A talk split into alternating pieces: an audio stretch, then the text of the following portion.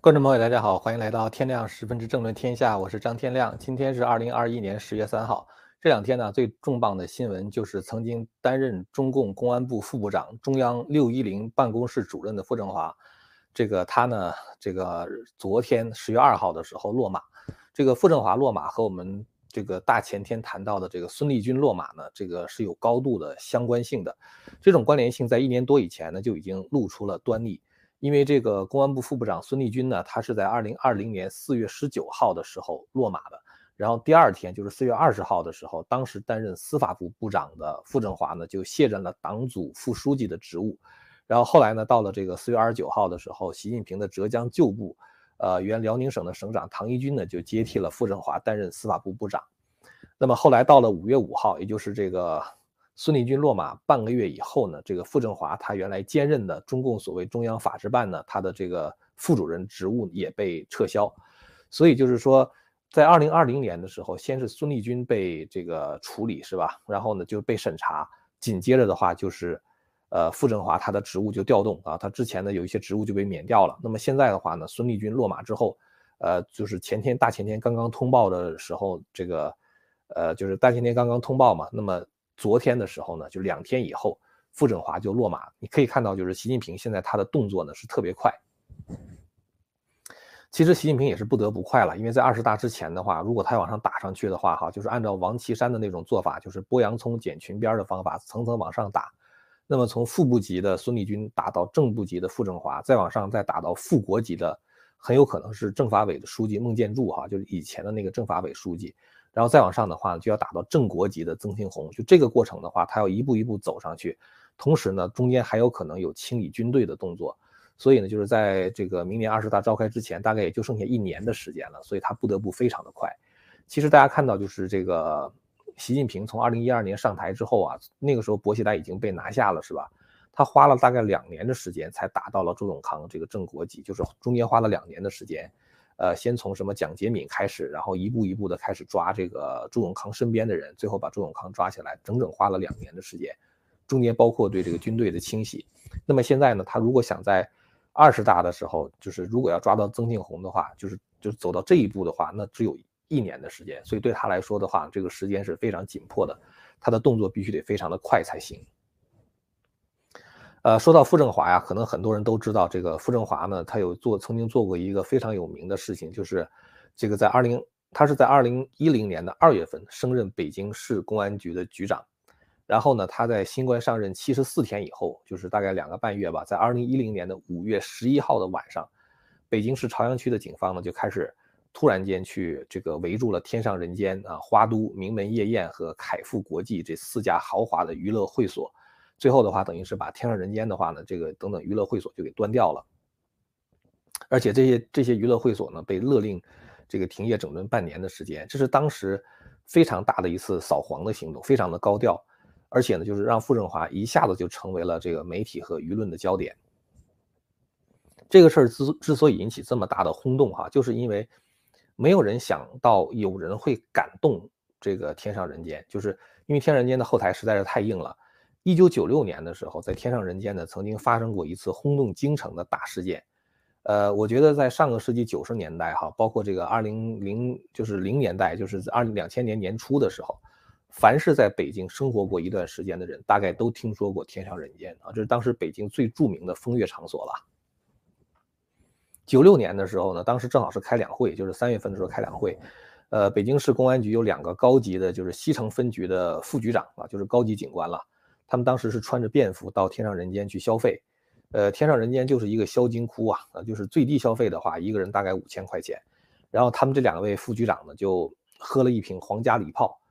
最后结账的时候呢，一看八千多块钱，这两位副局长呢就非常的不满意啊，就嫌要价太高了啊。其实按他们这些就是这个地位的人的话，可能吃霸王餐喝霸王酒这种事儿实在是太多了哈，没有想到天上人间竟然敢跟他们要这么多的钱。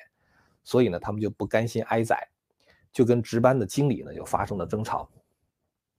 当时那个值班经理姓张，他呢就把这个保安就叫来了，就把天人间的保安就叫来了，就跟那两个副局长就打起来了，双方就动手。但是这个副局长呢，他可能本来就就是这个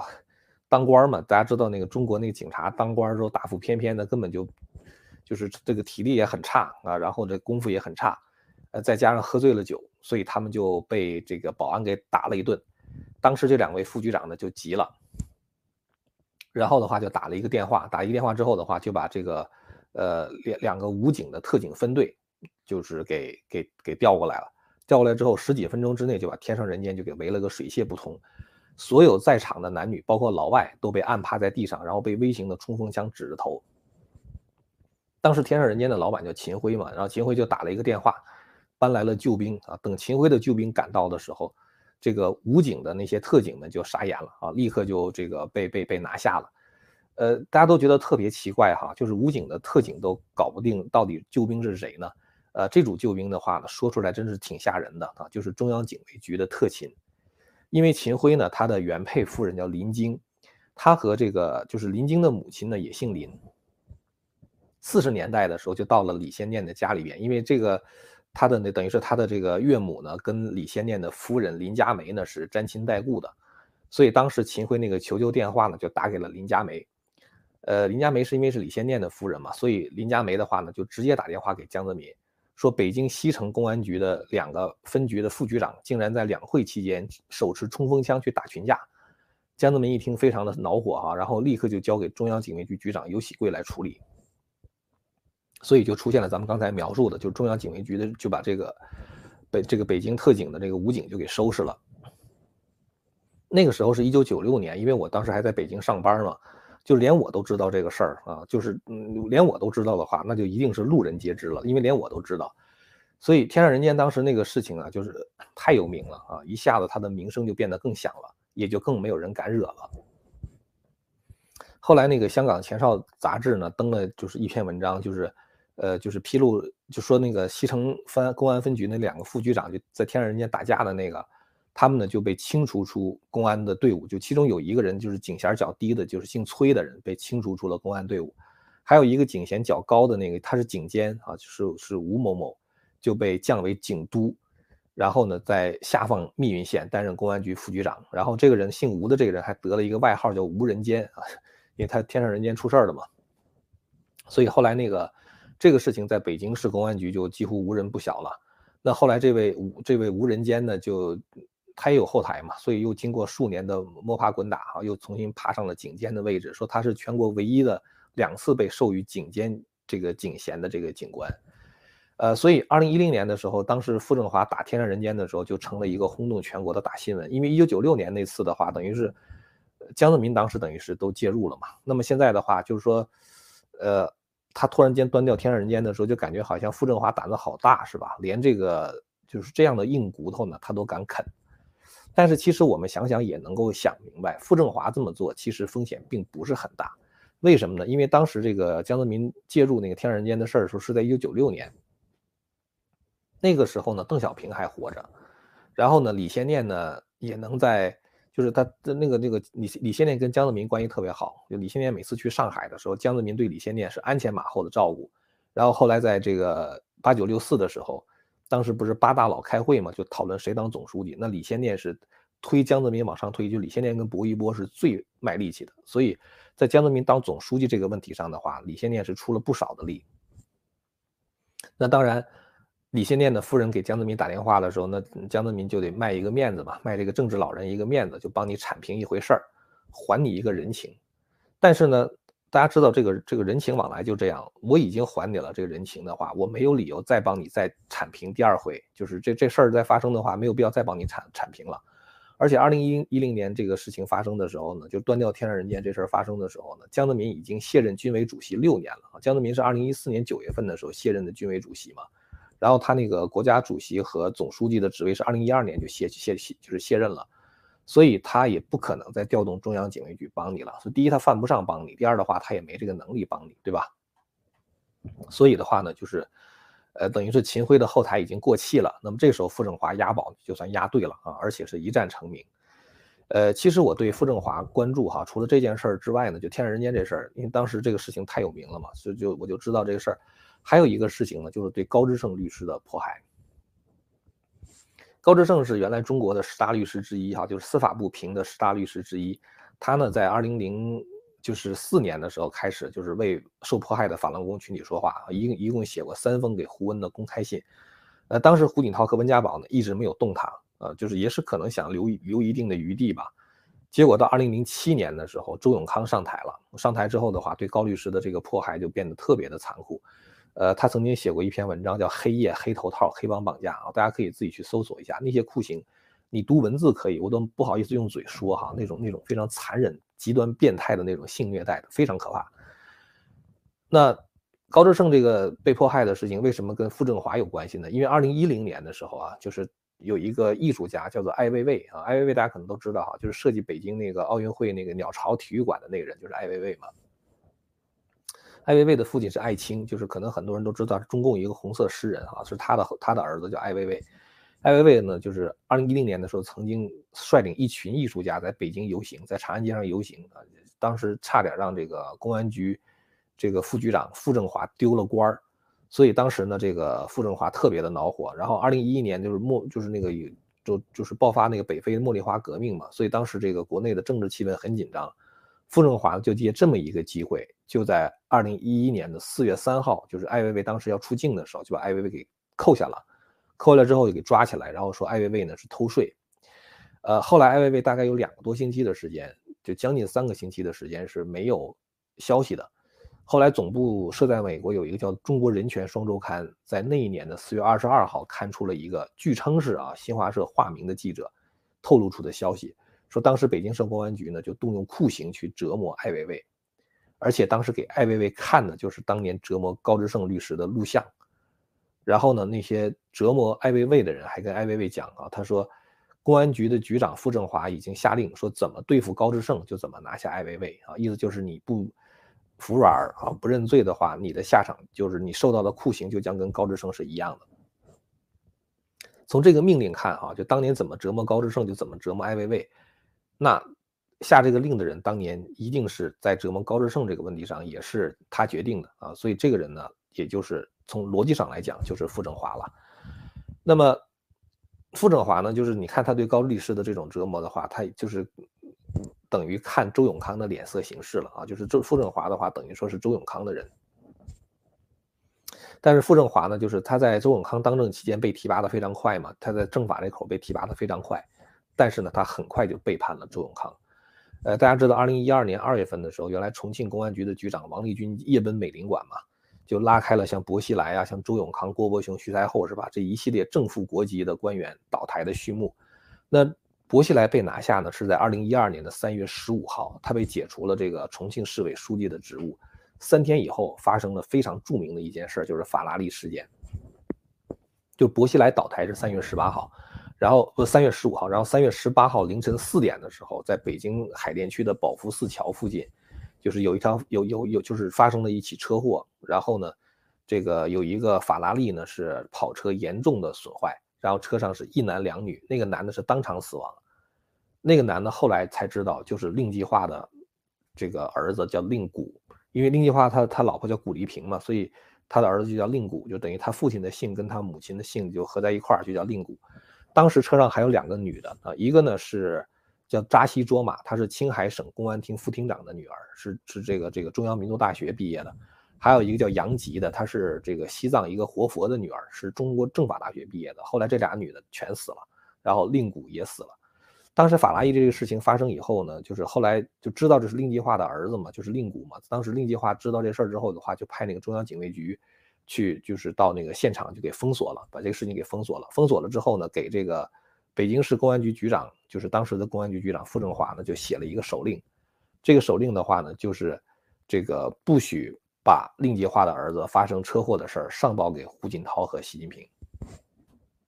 这是三月份的事儿哈，三月十八号的事儿。然后到了五月份的时候呢，周永康就被迫交权了。就就那年的五月份，周永康就基本上被迫交权，等待退休了。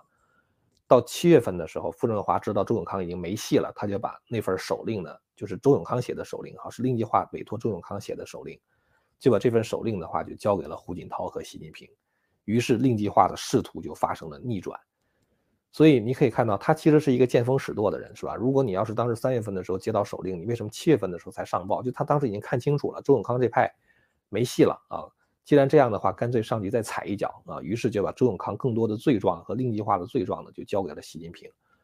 那后来的话呢，就是得到了习近平的信任嘛，相当于或者是说回报。于是，在二零一三年八月份的时候，这个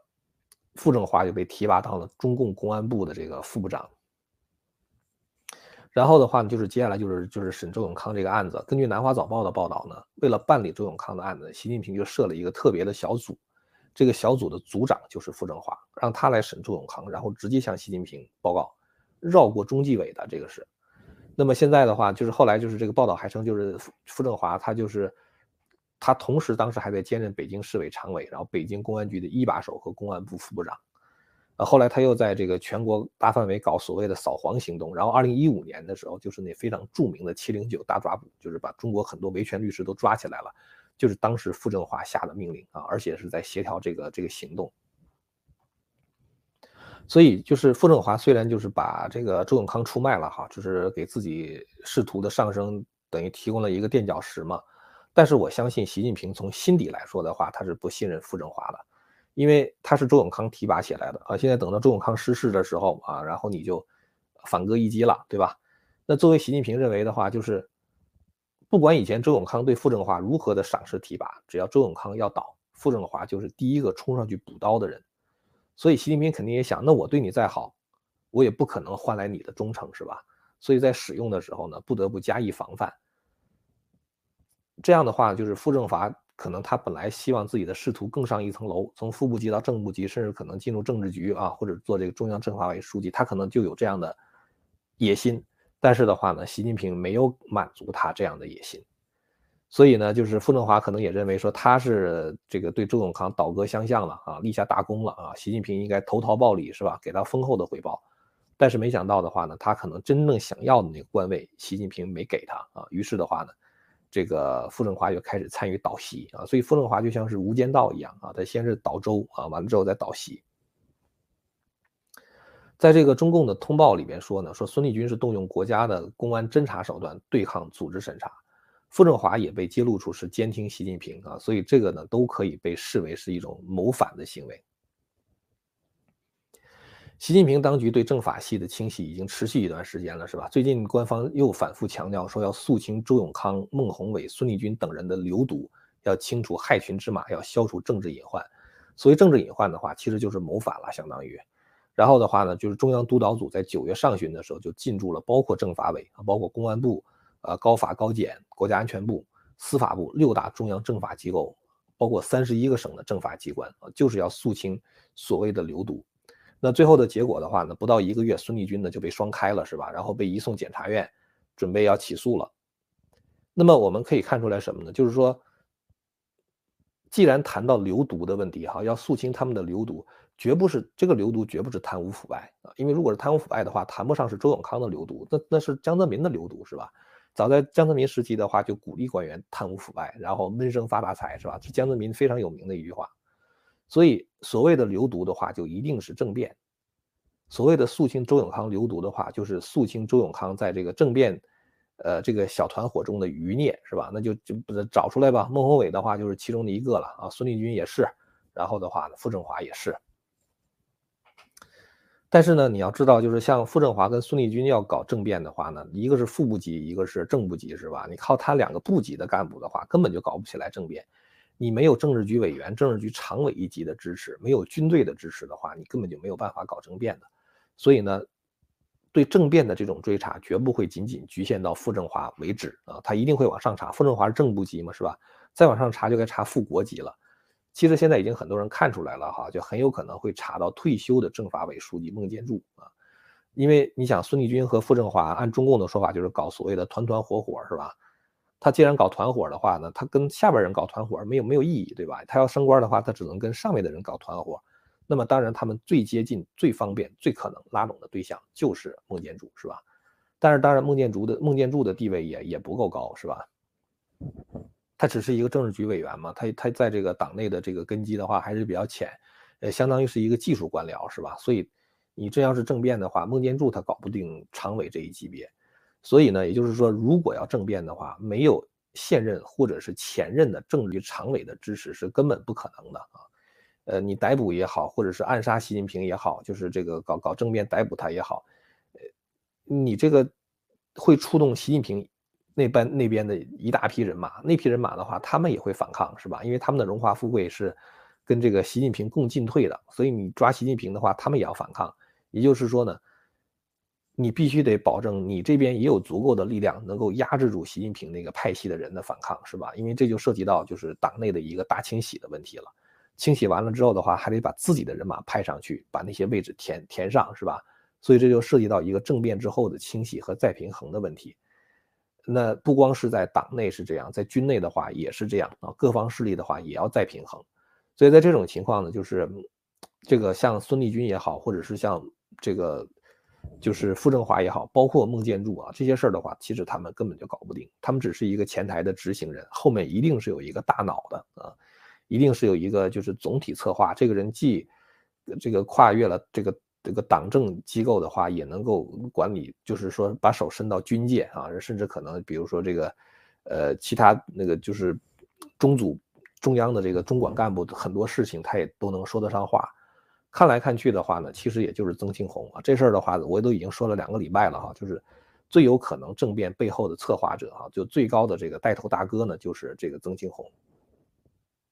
那现在对于习近平来说的话，就面临这样一个问题：，就如果你要在二十大连任的话，你必须得树立党内的威望啊。